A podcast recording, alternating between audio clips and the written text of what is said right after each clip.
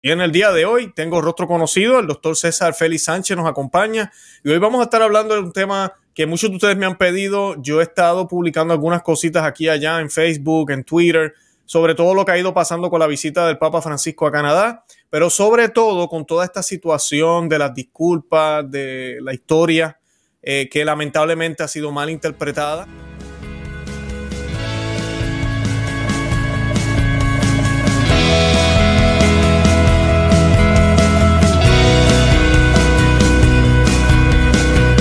Bienvenidos a Conoce, Ama y Vive tu Fe. Este es el programa donde compartimos el Evangelio y profundizamos en las bellezas y riquezas de nuestra fe católica. Les habla su amigo y hermano Luis Román y quisiera recordarles que no podemos amar lo que no conocemos y que solo vivimos lo que amamos. Y en el día de hoy tengo rostro conocido, el doctor César Félix Sánchez nos acompaña y hoy vamos a estar hablando de un tema que muchos de ustedes me han pedido. Yo he estado publicando algunas cositas aquí y allá en Facebook, en Twitter sobre todo lo que ha ido pasando con la visita del Papa Francisco a Canadá, pero sobre todo con toda esta situación de las disculpas, de la historia eh, que lamentablemente ha sido mal interpretada ah, en, cuestiones del catolicismo en Canadá y la relación que hubo, que incluso hay historias muy bonitas de, con los indígenas. Y sí, tal vez las situaciones que hubieron de abuso en ciertos aspectos, pero en su mayoría así no fue y también los casos fabricados que hubieron el año pasado que se desembocaron en manifestaciones que incluso quemaron iglesias. Eh, el, primer ministro de Canadá creo que tomó partido de esto también. Y pues hay mucha, mucha, mucho lodo aquí envuelto. Y pues ver un papa disculpándose casi por todo también es un poco lamentable. Así que eso es lo que vamos a estar hablando hoy, analizando un poco la historia y las circunstancias actuales de lo que estamos viendo. Y pues antes de comenzar, yo quisiera darle la bienvenida oficialmente al doctor César Félix Sánchez al programa. ¿Cómo se encuentra, doctor? Bienvenido. Muy bien, mi estimado Luis, un gran gusto de estar con, con usted y con todos nuestros televidentes. ¿no? Excelente, para mí es un placer y yo sé que para la gente también. Eh, los otros días, la gente está, nuestra audiencia es muy seria, pero a veces se salen con unas cosas, decían el dúo dinámico. Bendito sea Dios, bendito sea Dios. Sí, yo, ah, pues bien, este, qué, qué gracioso. Pero eh, sí, no, de verdad que sí, es un honor tenerlo a usted, eh, aprovechar que usted sabe muchísimo, la sabiduría que Dios le ha dado, la forma de expresarse, la buena memoria que tiene para, para fechas, días, nombres y todo ese tipo de cosas que, que a veces pues a uno le falla. Así que para mí es un honor tenerlo aquí. Y nada, para comenzar yo quisiera que hiciéramos una oración como siempre hacemos. Vamos a encomendarle el programa a la Santísima Virgen María para que, eh. Sea ella quien dirija las palabras del doctor César Félix Sánchez, todo lo que nos tiene que compartir, lo que vamos a estar dialogando. También que eh, ilumine y guíe al Santo Padre, al Papa Francisco. Eh, debemos orar por la conversión de él. Ahorita mismo Lightside News está haciendo también un rosario allá en Quebec por la conversión del Papa Francisco. Mucha gente no entiende esto de decir conversión. Piensan ya, ya ustedes piensan que el Papa tiene que convertirse. Estamos hablando de conversión, de que el Papa ande por ese camino de Cristo completamente en todo lo que haga y que no se deje influenciar o decida estar eh, coqueteando con el mundo, ¿verdad? Eso, por eso pedimos, porque lo amamos y lo queremos y porque amamos y queremos la silla de San Pedro. Y pues para comenzar esta oración la vamos a hacer en nomine Patris et Filis Espíritu Santi. Amén. Ave María, gracia plena, Dominus tecum, benedicta tui mulieribus, et benedictus frutus ventris tui, Jesus. Santa María, Mater Dei, ora pro nobis peccatoribus nunc et in hora mortis nostre. Amén.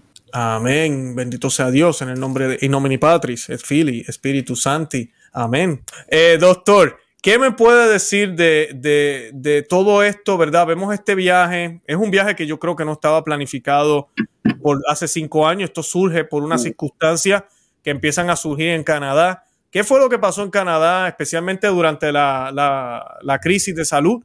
Eh, yo he escuchado a algunas personas que han dicho que esta, esta situación que explotó en Canadá fue como decir el Black Lives Matter de Canadá como no tenían nada allá donde pudieran quemar cosas, pues vamos a inventarnos algo y surge esta noticia de las tumbas y yo no sé qué cosa. ¿Y qué nos puede decir de todo eso, doctor? Mire, eh, en nuestro país tenemos, en el Perú, tenemos un término para referirnos a las operaciones de manipulación de masas realizadas por los gobiernos o por agentes de poder que se llaman los famosos operativos psicosociales, que eran famosos en el tiempo de Fujimori. ¿Y qué ocurre? Este ha sido un operativo psicosocial, en verdad, es decir, más que una tragedia histórica específicamente definida, estamos ante una operación de manejo de la opinión pública. Evidentemente, después de la pandemia, vivimos en un eterno psicosocial, por así decirlo, no nos manipulan, que salen con una cosa, con absoluta desproporción, porque ¿qué es lo que caracteriza un operativo psicosocial? No solo el hecho de que eh, el asunto del que se quiera aprovechar para hacer manipulación sea verdadero o sea falso, sea grande o pequeño, sino porque no se define bien y acabas generando unas consecuencias que van más allá de lo que en verdad ha ocurrido. Y cuando uno ve a raíz de qué ocurre esto, uno descubre, por ejemplo, que los medios han mentido, pero con, una, con un tipo de mentira bastante sutil. Se decía, y, en muchos, y uno puede conversar con cualquier persona informada y te va a decir, sí, pues que atroz, se descubrieron en esta reserva de Kamloops, en, en, Canadá, eh, en una escuela, en un internado a cargo de la iglesia donde iban los niños indígenas, se han descubierto 215, 215 eh, cuerpos, te dicen, no se han descubierto 215 cuerpos. Pero lo cierto es que en letra chiquita te dicen abajo los medios, ¿no? Se descubren 215 cadáveres en una, en una escuela católica dentro de una reservación en Canadá. Y en la letra chiquita te dicen, no ha habido ninguna excavación, no se ha rescatado ningún cadáver, sino que una señora no vino con una, una intelectual probablemente progresista, vino con un radar a hacer un análisis eh, del subsuelo donde podrían haber 215 tumbas, como podrían haber 215 madrigueras de zorros o 215 cualquier cosa.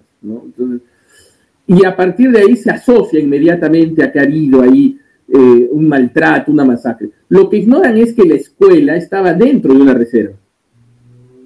Es decir, que el lugar donde estaba la escuela era un lugar en donde los indígenas ejercían algún tipo de control. Si bien la escuela estaba en manos de una congregación católica, la escuela fue fundada a fines del siglo XIX por pedido de un cacique de los indígenas de esta reserva, que era un cacique que era muy piadoso y muy católico, ¿no? Que me parece que se llamaba Luis, ¿no? Entonces él envía a estos, eh, a estos eh, misioneros para que vengan, que eran básicamente religiosas, ¿no? Algunos hermanos y religiosas, pero eran más que todo religiosas, para tener una escuela de internado en la, en la reserva donde se les enseña oficios a los indígenas. Ahora, historiadores serios han analizado el caso y han descubierto, porque ¿qué ocurre? Igual que con la Inquisición, ¿no? Si algo no se nos puede acusar a los católicos es de no llevar actas, ¿no? La mentalidad católica romana es una mentalidad romana, es una mentalidad jurídica, entonces siempre se ha llevado actas los tribunales de la Santa Inquisición llevaban actas, no tenían ejecuciones extrajudiciales, desapariciones forzosas, no, todo se llevaba con actas. Y todo se hacía público para, en, el caso de la Inquisición, para incluso escarmentar a las personas, pero había actas de todo. ¿Y qué ocurre? Se han cruzado información, ¿no?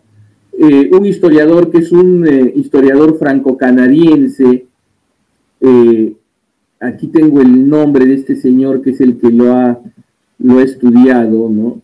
Em, que es el historiador Jacques, em, a ver, aquí por aquí está Jacques, Jacques Gouillard, eh, eh, que es profesor en la Universidad de Montreal. Él ha analizado esto y em, en verdad muchos de los niños que murieron estando en la escuela murieron en sus casas o en hospitales durante epidemias de tuberculosis, porque recordemos que hasta hace no mucho, durante el siglo XX, la tasa de mortalidad infantil era muy alta, ¿no? Eh, claro. Incluso antes de los antibióticos. Entonces, de 37, alrededor de 40 muertos a lo largo de tantos años, a 215 en una, eh, no identificados en una fosa común, hay bastante, bastante distancia, ¿no? Pero evidentemente hay que tener en cuenta el contexto político de todo esto. Todo esto aparece a raíz de, eh, en el año 2021, eh, Canadá y otros países occidentales estaban un poco como ajustando, Canadá no tanto, ¿no? Porque recordemos que Canadá siempre ha sido un poco ambiguo en esto, estaban un poco ajustando a China, porque la República Popular China eh, tiene un grave problema con una minoría que son los uigures, que son una minoría musulmana del occidente, del, occidente de China que está siendo perseguida, limitado sus derechos, hay grandes campos de reeducación para millones de uigures, etcétera, ¿no? Entonces, cuando, eh, eh, cuando eh, Canadá estaba y otros países occidentales intentando hacer esta investigación en las Naciones Unidas respecto a estas situaciones de los uigures, sale inmediatamente este reportaje periodístico y luego China dice, señores, esto tiene que ser investigado. Porque no solo está el caso de esta reserva de Kamloops, que es lo que más concierne a los católicos, sino había una serie de escuelas residenciales muchas de ellas estatales, estatales, ¿no? es decir, que la corona británica, que era la que gobernaba y gobierna todavía hasta cierto punto Canadá, eh, fomentaba para que los indígenas aprendan oficios donde había mortalidad también alta, ¿no? Entonces, pero todo se ha mezclado, todo se ha mezclado. Entonces, y cuando ocurre esto, China dice, ¿con qué autoridad Canadá quiere hacerme eso? Tiene que haber una investigación. Y los expertos de las Naciones Unidas voltean la tortilla y dicen que se investiga Canadá. Hmm. Ahora, Trudeau, que debió haber visto esto y todo, y si no me creen lo que estoy hablando, por favor revisen el Washington Post del 22 de junio del año 2021, donde está em, em, revisado esto, ¿no? Em, y en la agencia Reuters también del 22 del 2021. Pero ¿qué ocurre? Trudeau al inicio, que debió haber recibido esto como una agresión contra su país, lo trata de resemantizar. Y Trudeau se rasga las vestiduras también. Y Trudeau tiene su propio psicosocial. China tiene su propio psicosocial para distraer al mundo de las revelaciones respecto al verdadero genocidio que está ocurriendo con los uigures. Pero Trudeau también tenía su psicosocial para distraer a la opinión pública de las medidas draconianas de control social por la pandemia que estaban provocando eh, una serie durante el año 21, inicios incluso hasta inicios del 22, una serie de protestas que fueron las protestas de los camioneros contra el pase sanitario. Ah, claro, sí, también. Él, ya tenía, porque Trudeau poco a poco, incluso antes de la pandemia, ha ido reduciendo las libertades en Canadá. Entonces, ¿y qué ocurre? Los canadienses, aunque son famosos por aguantar mucho a su gobierno, ¿no? ya empezaban a cansarse. Entonces necesitaba un psicosocial propio, necesitaba una cortina de humo, un operativo distractivo y evidentemente era perfecta esta historia, ¿no? O sea, em, una manera más de denigrar el pasado de Canadá como país occidental, ¿no? opresor, colonialista, y reivindicar el modelo de Canadá multicultural, que es un modelo donde nadie tiene identidad y donde la única pertenencia la da el Estado a las personas porque nadie tiene ninguna tradición, sino todos son diversos, y por eso son como fragmentos eh, de un puzzle, ¿no? que el único que puede armar es el Estado, que es el ideal que tienen estos multiculturalistas, que no es el respeto a la diversidad, sino es el Estado global mundial, la tiranía eh, globalista. Se prestaba a la perfección, porque es, uy, qué horrible era el Canadá antiguo cómo ya sea por parte de la corona o ya sea por parte de la iglesia se oprimía a los indígenas que son criaturas de luz, etcétera. Entonces, ese es un poco el trasfondo de esta, de esta circunstancia. Pero lo triste de todo es que el Papa se haya prestado a esta charada, ¿no? Pero no me sorprende. No me sorprende, ¿sabes por qué, Luis? Porque de un tiempo esta parte la Santa Sede es como el brazo religioso de la República Popular China en Occidente. Entonces, siempre que eh, China tose, la Santa Sede convulsiona, ¿no? Y eso es bastante triste, ¿no? Eso nos habla un poco acerca de eh, quién está partiendo el pastel ahora en la geopolítica del mundo y también en, la en los proyectos geopolíticos de la Iglesia, ¿no? Recordemos lo que dijo Sánchez Orondo, Monseñor Sánchez Orondo, presidente de la Pontificia Academia de Ciencias Sociales, cuando dijo hace ya bastante tiempo pero bajo el pontificado de Francisco, que China era el país que cumplía mejor la doctrina social de la Iglesia. Ah, sí. Recordemos también que en este año el Papa ha decidido prorrogar y conceder un éxito el acuerdo con, China y ha decidido prorrogarlo más tiempo, ¿no? Entonces ya sabemos por dónde van los tiros, ¿no? No, sí, es muy, es muy lamentable, de verdad que sí. Ahora, ¿cómo es que la iglesia, porque surgen todas estas acusaciones, pero ya nos estamos yendo, no tan solo eso, ya se está hablando de, de otras cosas, se está hablando del momento en que fueron colonizados. siempre esto en México ha sido utilizado, en, en nuestros países, eh, esta cosa de decir que los colonizadores vinieron aquí, aniquilaron a todos los indígenas, eh, vinieron a matar, a robar el oro, eh, la Iglesia Católica fue parte de eso, y, pero que cuando uno lee la historia, uno ve los mártires y uno ve cómo habían millones y millones de indígenas que se unían para poder obtener una libertad que no tenían y encontraban en Cristo Jesús y encontraban en la, en la corona católica especialmente. ¿Qué me puedes decir de eso? Porque yo lo que veo es esto, veo esta agenda que se está utilizando también para eso.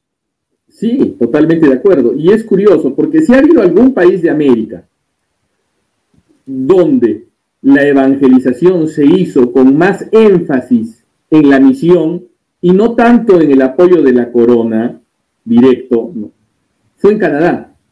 Quizás en Paraguay sería el otro, el otro caso.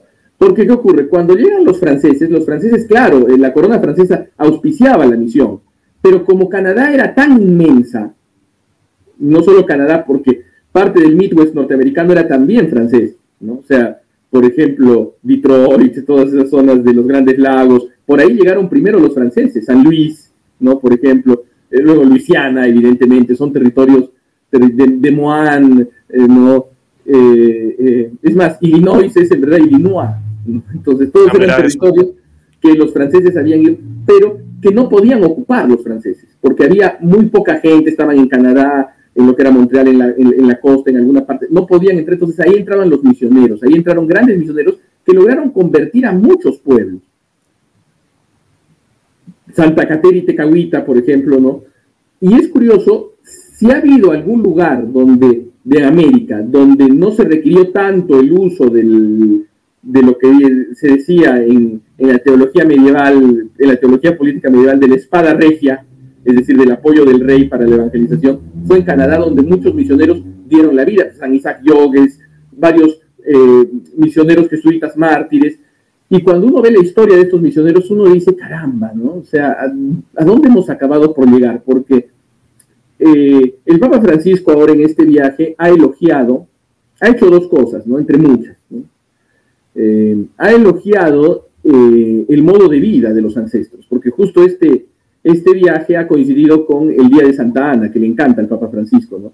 Parece que en homenaje a los últimos defensores de la Nouvelle Théologie setentera y del ayornamiento, el Papa ha querido dedicar una jornada nacional de, los abuelos, ¿no? Entonces, hace mucho énfasis en los abuelos porque parece que los abuelos son los únicos que defienden el modelo de iglesia que él tiene, ¿no? Algunos, no todos, ¿no? Entonces, y ahí en Canadá, que coincidió con la fiesta de Santa Ana, que es la, San Joaquín y Santa Ana, los abuelos de la Virgen, y con este Día de los Ancianos, esta jornada, el Papa reivindicó el modo de vida tradicional de los pueblos pieles rojas, de los pueblos nativos, que supuestamente habrían vivido en armonía con la naturaleza.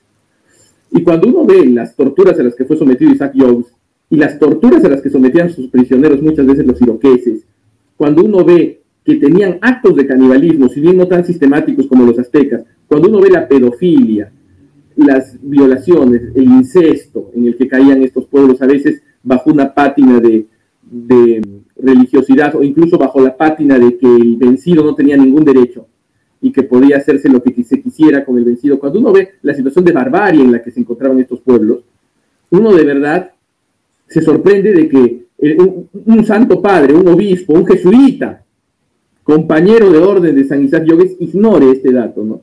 Y lo segundo, dice que pidió perdón porque los católicos a veces hemos adoptado la mentalidad colonialista. Ahora, eh, tratar de juntar experiencias de colonización tan diversas como el segundo imperio británico del siglo XIX, el reparto europeo de África del siglo XIX, con la colonización española, con la colonización francesa, con la colonización norteamericana, que también es muy variada, la colonización inglesa de Estados Unidos. William Penn no es lo mismo que los, eh, eh, los puritanos de Nueva Inglaterra o que los cavaliers de, Virginia, ¿no? O sea, es, un tema muy complejo como para reducirlo a un colonialismo copiado de manual barato de la izquierda setentera latinoamericana. No puede hablarse de eso, ¿no? Porque ¿qué ocurre? La colonización, la llamada colonización, es la que elevó a los indígenas. Y si el Papa ve en los indígenas actuales muchos valores, que yo creo que sí, yo creo que los indígenas actuales quizás tengan más valores que, por ejemplo, todos los obispos del sínodo alemán juntos, probablemente, ¿no? Entonces, cuando yo veo eso, evidentemente no se trata de que los indígenas sean fieles a sus costumbres ancestrales, porque probablemente si fueran fieles a sus costumbres ancestrales verdaderamente ya habrían quemado y decapitado al Papa, si hubiera caído en sus manos, ¿no? Entonces, no, o sea, son indígenas que han pasado por la evangelización. Entonces, ese indígena, ese buen salvaje, en verdad, ya ha pasado por la occidentalización. Entonces, pretender una especie de buen salvaje previo a la sociabilidad occidental es un error grotesco, ¿no? Entonces, cualquiera que se entere de cómo era la situación en la que vivían eh, estos aborígenes antes de la llegada de los misioneros franceses, puede darse cuenta que esta colonización supuesta, sea lo que esto signifique, fue un gran bien para ellos. ¿no? Claro, ¿no? Y algo que yo estaba eh, leyendo también un artículo, ahorita tú hablabas de las escuelas, doctor, y, sabemos, y no es secreto, algunas de esas escuelas eran para civilización, ¿verdad? Para que el indígena asimilara la, cultura y todo lo demás. Que esa palabra a mucha gente le choca, pero no tiene dos sentidos, no necesariamente es malo. Yo leí el artículo y, y, la gente cuando ve la historia, primero que nada, estos indígenas tenían más de 200 lenguajes, no se podían comunicar. Entonces tú necesitas una lengua que nos una a todos como nación, como país, para poder progresar, para poder llevarnos mejor, para poder eh, tener una, una, una, muchísimas cosas en común que nos van a llevar al progreso. Y, la, y el gobierno, que no fue ni siquiera la iglesia, el gobierno comienza estas escuelas que la iglesia, como bien mencionó usted, las administraba. Eso fue en los 1800, por ahí más o menos.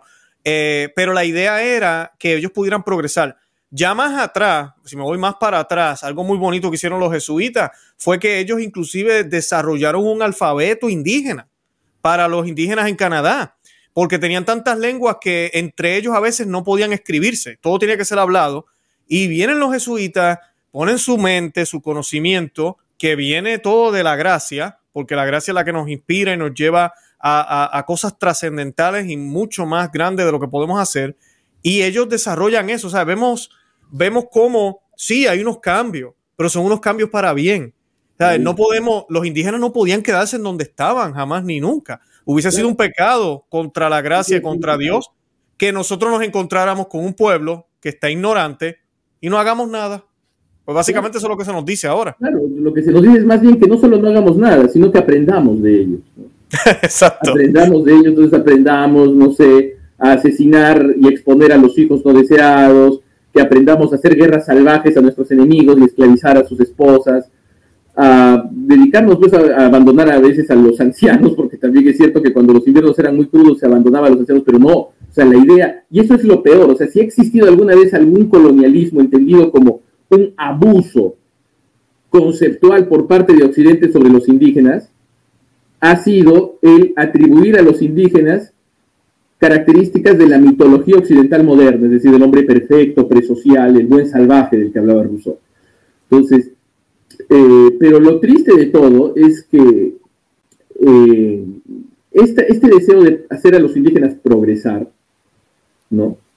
Eh, podía, evidentemente, dar origen a algunos abusos, ¿no? Por ejemplo, podía haber maltratos, por ejemplo, se les podía pegar, ¿no? Como también se hizo alguna vez en Estados Unidos, en algunas escuelas de Nuevo México, donde eh, se trataba de imponer el inglés como lengua y había algunos hispanoparlantes muy antiguos que podrían haber ocurrido esas cosas. Pero lo cierto es que la escala de valores occidental cristiana, con la que se fundaban esas escuelas residenciales, la escala de valores occidental cristiana que tenía la iglesia y que tenía incluso la corona inglesa, a pesar de todo, a pesar de su protestantismo, condenan esos mismos abusos. Mientras que el estado previo de los indígenas, de guerra de todos contra todos, de esclavismo, de brutalidad, de tratar a las mujeres y a los prisioneros como cosas, ese estado de vida, es, esa estetización de la violencia.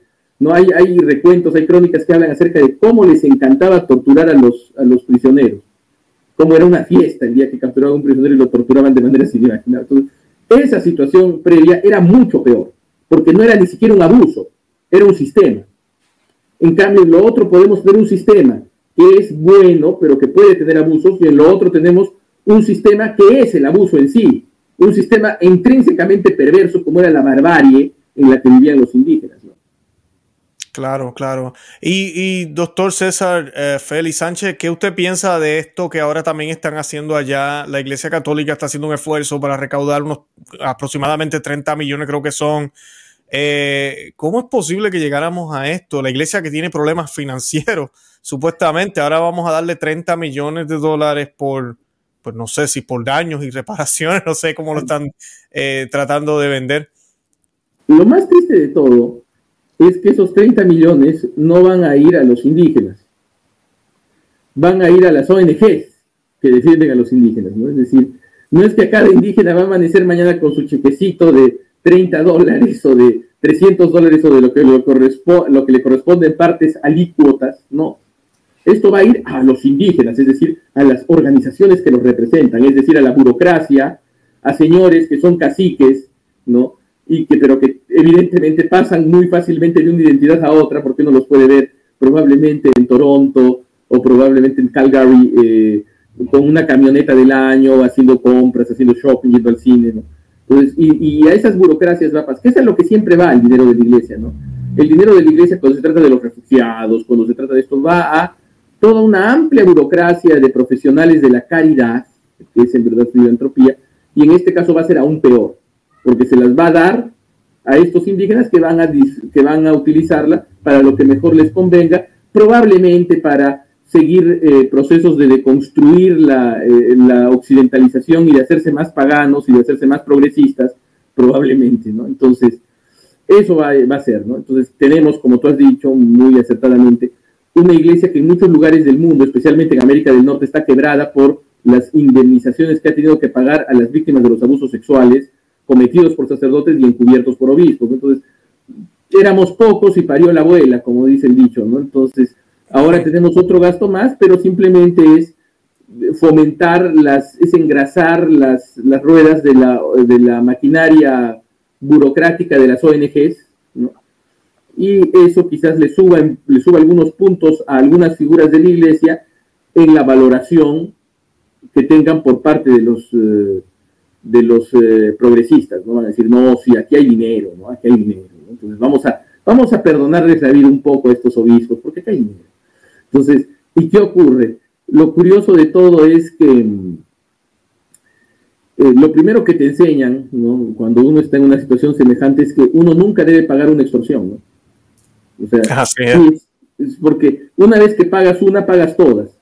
Entonces, ¿qué ocurre? Evidentemente ese camino ya está abierto, ¿no? Entonces, eh, probablemente los, los, que se sientan por algún examen de ADN descendientes de los taínos o de los caribes dirán, pues bien, señores, ustedes también estuvieron por acá, unos milloncitos por aquí, unos milloncitos por acá, y al final la iglesia se va a convertir en una especie de eh, gigantesca fuente de financiamiento para eh, cualquier capricho progresista que exista.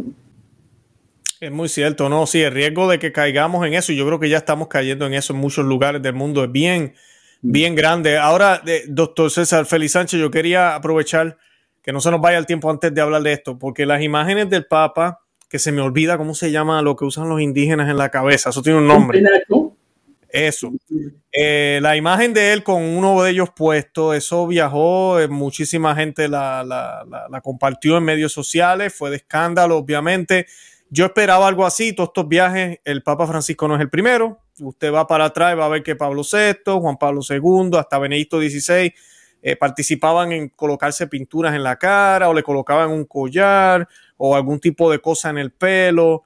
Eh, ¿cómo, ¿Cómo usted percibe eso? Porque yo creo que los católicos no nos estamos dando cuenta del grave ataque que se le está haciendo al papado. Es curioso, cuando el Papa Francisco fue elegido papa, circuló una leyenda de que cuando le quisieron poner la museta, si no me parece, si no me equivoco, me parece que fue la museta, un ornamento tradicional del papa, eh, le dijo a Guido Marini, que es el ceremoniero pontificio, le dijo, póngasela usted, monseñor, porque él no quería entrar en esos, trajes eh, ridículos, ¿no? Entre comillas. A la vez, sus, defensores, sus defensores, gente de muy vaticanistas, defensores, gente cercana, contrastaban los zapatos negros de, Francisco con los zapatos rojos del Papa Benedicto. Y veían, veían en, eh, en todos los, recientemente el Papa, de manera irracional y absolutamente inexplicable, dijo a los obispos sicilianos que se habían quedado en las puntillas de la abuela, cuando en verdad si uno ve la liturgia en Sicilia es tan mala como en cualquier otro lugar de Italia, ni siquiera hay esos ornamentos adornados, así que no sabemos qué habrá visto el Papa, pero criticó a aquellos que usan esos ornamentos finos, ridículos, como que son en verdad los ornamentos tradicionales finos, pero, pero el Papa evidentemente con este odio a lo tradicional los consideraba ridículos, los consideraba cosas de viejas, etc. Pero cuando se trata de ponerse un penacho de plumas que no tiene nada que ver con los ornamentos tradicionales de la Iglesia Católica, es el primero, entusiasta. Ya se puso incluso una túnica azafrán budista cuando viajó, me parece, a un lugar del Asia. Entonces, eh, y eso es algo, es algo inexplicable, es algo que ya tendría que verse con, gente que estudia patologías. El Papa no deja eh, que le besen la mano, pero sin embargo cuando se reunió con unos líderes de la comunidad judía, eh, empresarios incluso y por ahí algún rabino, les besó la mano. Y no solo eso, con unos líderes del Sudán del Sur se postró a besarles los pies. Entonces, eso es una foto famosa, Entonces, es curioso, ¿no? Todo ornamento o todo gesto de reverencia que es católico y que es hacia Dios es rechazado. Pero todo gesto de complacencia al mundo, ya sea de tratar de adaptarse a culturas paganas, o ya sea incluso, peor aún, tratar de hacer memes o tratar de hacer videos que se viralicen por lo ridículos que son, todo eso está en primer lugar.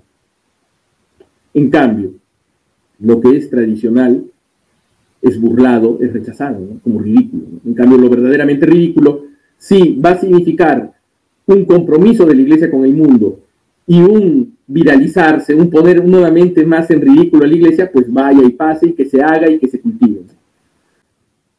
Claro, ¿qué podemos decirle nosotros los católicos a los que nos dicen, oye, mira, ahí está, por fin un papa está admitiendo lo que tú nunca quisiste aceptar? que la colonización cristiana, católica en las Américas fue mala. ¿Qué, ¿Qué, tú le dirías a alguien? ¿Qué le recomienda a nosotros decirle? Yo le diría a alguien que en verdad la autoridad del sumo pontífice no llega hasta las materias históricas contingentes. Entonces, el Papa evidentemente no sabe de historia, ni siquiera ha tenido el mínimo espíritu crítico para darse cuenta del burlo este, de este psicosocial de Kamloops, no, no tiene, ¿no? o, si tendrá, no le interesará porque lo que está haciendo es política. Yo le diría a esa persona, el Papa está haciendo política. Está haciendo política, es un gesto político vacío, ¿no? Para tratar de congraciarse con ciertos poderes, ¿no? Enviado por otros poderes, ¿no? Y además le diría lo siguiente, no es que estemos en desacuerdo con que se pida disculpas y se indemnice a las personas pero se tiene que pedir disculpas y se tiene que indemnizar a las personas que han sufrido abusos reales por directa responsabilidad de personas individualizadas después de una investigación. Por ejemplo, el Papa haría muy bien en pedir disculpas por el caso Sanqueta. Mm. Recordemos el padre Sanqueta, que cuando todavía era padre, era el subsecretario, era un funcionario de la Conferencia Episcopal Argentina presidida por el entonces cardenal Bergoglio, que apenas se hace eh, o Papa lo nombra obispo de Orán, luego de obispo de Orán sale con muchas denuncias, pero luego el Papa dice, no, bueno, es que está mal de salud, luego dice, no, es que tenía problemas de autoridad y le crea una oficina específica que no existía antes de él para tenerlo en el Vaticano. Luego, Sanqueta eh, es condenado por la justicia argentina, luego de haber, de haber eh, sido protegido por el Papa con una oficina específica. Luego el Papa manda al abogado de Sanqueta a que haga una investigación canónica para el clero de Orán, del lugar donde había eh, estado este, este obispo abusando sexualmente de seminaristas y haciendo toda clase de estropicios, y además los, eh, los seminaristas que fueron testigos de las víctimas y que quisieron perseverar en el sacerdocio hasta ahora no son ordenados, están siendo castigados de manera ilegal, Entonces, ahí se habría que pedir perdón, ahí se habría que indemnizar, pero ahí no hay ni medio perdón y ahí no hay ni media indemnización. Entonces, qué feliz soy yo pidiendo perdón por cosas que yo no he hecho hace mil años, indemnizando por cosas que eh, se han hecho hace mil años, pero las cosas que son de directa responsabilidad mía, no solo no pido perdón, sino me vengo de las, de los, de las víctimas y, cumplo la ley mafiosa de la omertá de respetar siempre el silencio mafioso y eh, atacar a los cabos sueltos, a los soplones, a los que han sido desleales a la organización, ¿no? Entonces, ahí sí no hay perdón, ahí sí no hay indemnización. Claro, claro. Doctor César Félix Sánchez, ¿usted no cree que es una señal tal vez de los tiempos que estamos viviendo, el darnos cuenta que, y, lo digo para nosotros los católicos, que ningún papa, al menos antes de los 60, hizo un viaje como los papas que están haciendo, ¿verdad? Y digo los papas porque el Papa Francisco no es el primero, este tipo de viajes donde van a rituales, porque el Papa Francisco estuvo también, eh, eh, observó un ritual, eh, ha participado en el, inclusive en los jardines del Vaticano en el 2019, en México también, en otros lugares, ¿verdad? Ha estado, le han hecho bendiciones o limpieza, yo no sé qué disparates ha hecho, pero eso no pasaba antes. Antes de, de, para los tiempos de Pío XII, todos los papas anteriores, no, sucedió, ni hubo el mínimo instante de que un papa quisiera hacer algo así. Porque ahora sí, antes no. Mire, es interesante.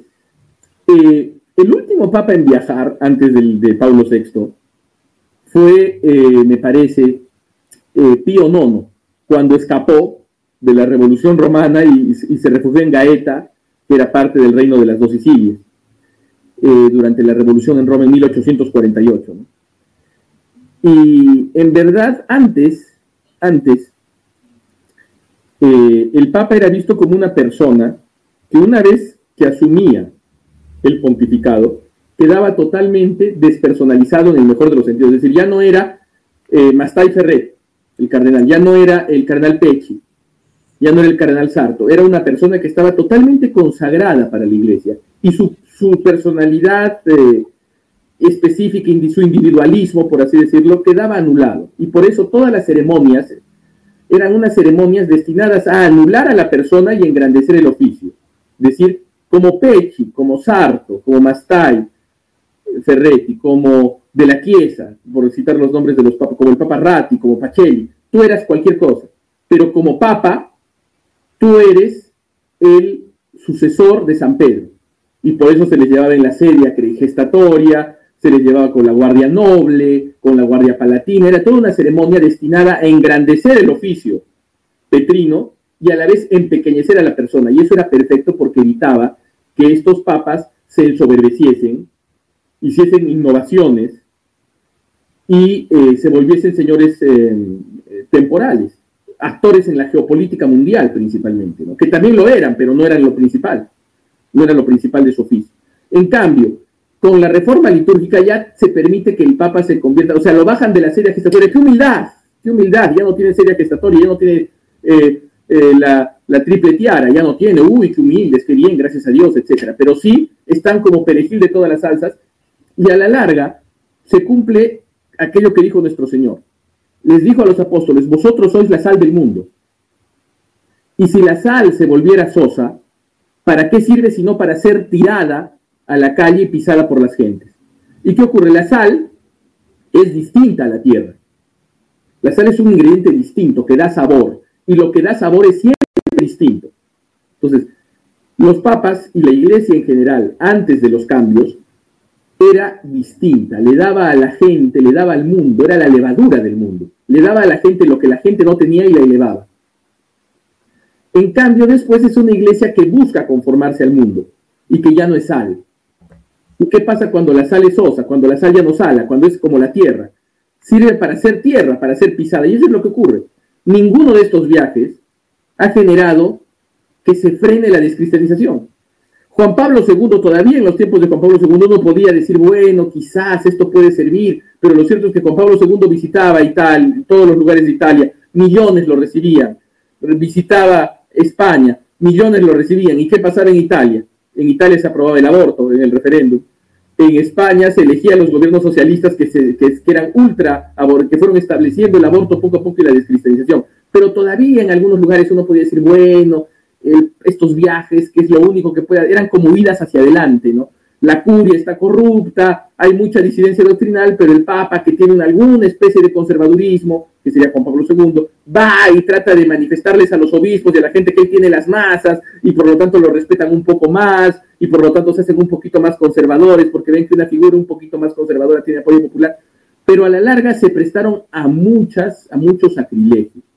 Y con el Papa Francisco esto ha sido, pues, ya ha, llevado, ha llegado a un extremo increíble. Pero lo cierto es que sin la reforma litúrgica, estos escándalos no podrían haber ocurrido. Sin la reforma litúrgica, lo de la Pachamama no habría ocurrido. O sea, la reforma litúrgica ha sido la puerta para cualquier ceremonia que se inculture, cualquier ceremonia que haga profana la fe, eh, y es por eso que antes no ocurrían, ¿no? Claro, claro. No, y yo veo también una relación, a usted mencionando la Pachamama, con todo esto, de los esfuerzos que hay ahora con esto de hacer un rito amazónico, que eso yo sé que vendrá ya mismito, porque hay una comisión trabajando en eso, cómo van a ser los, ritos o la Santa Misa celebrada en los pueblos eh, de la Amazonía. Y yo a veces pienso que, que, este viaje ahora que él hizo a Canadá, en cierto aspecto es como un experimento. Vamos a ver cómo podemos, ¿verdad? Estamos en la iglesia del Sagrado Corazón, viene el indígena, hace no sé qué cosa, y, y, hay como catolicismo con la, con la tradición indígena, que realmente no es solo tradición, hay unas creencias, hay una superstición, podríamos decir, una que, que ahí es donde está el problema. Y es la parte que, que, que yo creo que muchos no ven y piensan, no, eso es cultural, Luis. Es más, si fuera cultural, la Santa Misa no es para estar inculturando nada. La Santa Misa es la Santa Misa, no necesita nada más. Eh, es Cristo mismo, ¿qué más queremos? Eh, pero vemos ese esfuerzo y creo que, creo que hacia eso se dirigen, hacia esa inculturación para ir poco a poco quitando lo poquito que, todavía les queda de católico. Claro, totalmente de acuerdo. Eh, cuando uno ve, por ejemplo, el rito que ocurrió, ¿no? Del rito de purificación, de reconciliación, no sé cómo se llamó, en verdad era folclore puro. Y por ejemplo, aquí en el Perú, en Cusco, tenemos eh, el 24 de junio en el Cusco, se hace una especie de ballet, ¿no? Que se llama el Inti Raimi, la fiesta del sol, y que ahora le han puesto sacrificios, ¿no? Andinos, ¿no? De llamas, etcétera, pero que originalmente fue una cosa que apareció en 1920 por obra de algunos hacendados occidentales blancos que quisieron con las crónicas del Inca Garcilaso en mano reconstruir cómo habrían sido los ritos y las fiestas del Incario, del imperio de los Incas, todo imaginario, todo hecho por eh, intelectuales románticos occidentales. Entonces, habría que ver hasta qué punto la ceremonia de estos pieles rojas son verdaderamente tradicionales o no son cosas que tienen algún elemento de folclore de ellos, algunas danzas que quizás puedan ser interesantes pero a las que se les han, les han metido antropólogos, hippies y progresistas católicos para convertirlo en algo más pagano de lo que originalmente era. Porque cuando uno ve cómo era Canadá antes del concilio en los años 50, estos indígenas probablemente eran más católicos eh, y eran mucho más practicantes que muchos occidentales actuales, ¿no? Porque Paul Claudel, Paul Claudel, que era un poeta francés, llamaba a Quebec el Tíbet católico el Tíbet, o sea, así como el Tíbet era un lugar totalmente budista, gobernado por los monjes, Quebec y grandes partes de Canadá eran los lugares donde había mayor número de vocaciones en el mundo, mayor número de congregaciones femeninas. Era una tierra catoliquísima, dirigida en aquel tiempo por Maurice Duplessis, que era un político francés católico, integral. Entonces, em, y todo eso se perdió.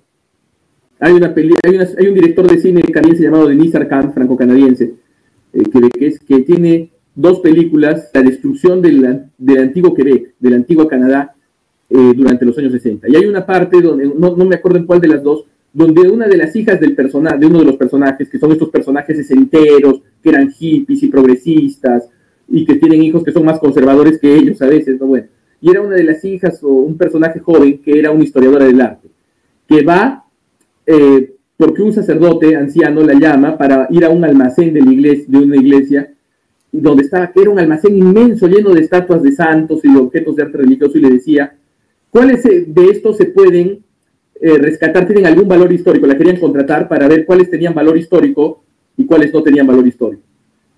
Y ella le dice, pero ¿y dónde Pero es las iglesias donde estaban todos estos, bueno.